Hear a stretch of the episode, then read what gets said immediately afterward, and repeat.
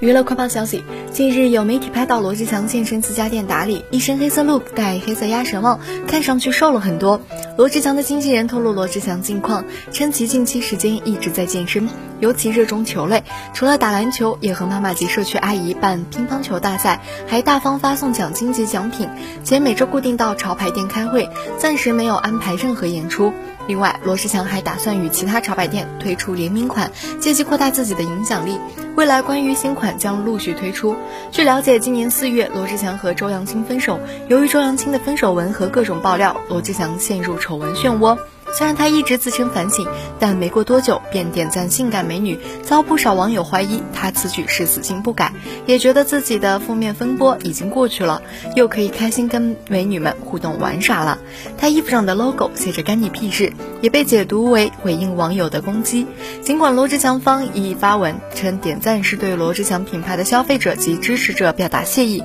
还表示穿用拼音写的“干你屁事”的衣服与此事无关。网络上的解读并非罗志祥。本意，网友们也并不买账，但仍然希望罗志祥退圈，别再复出。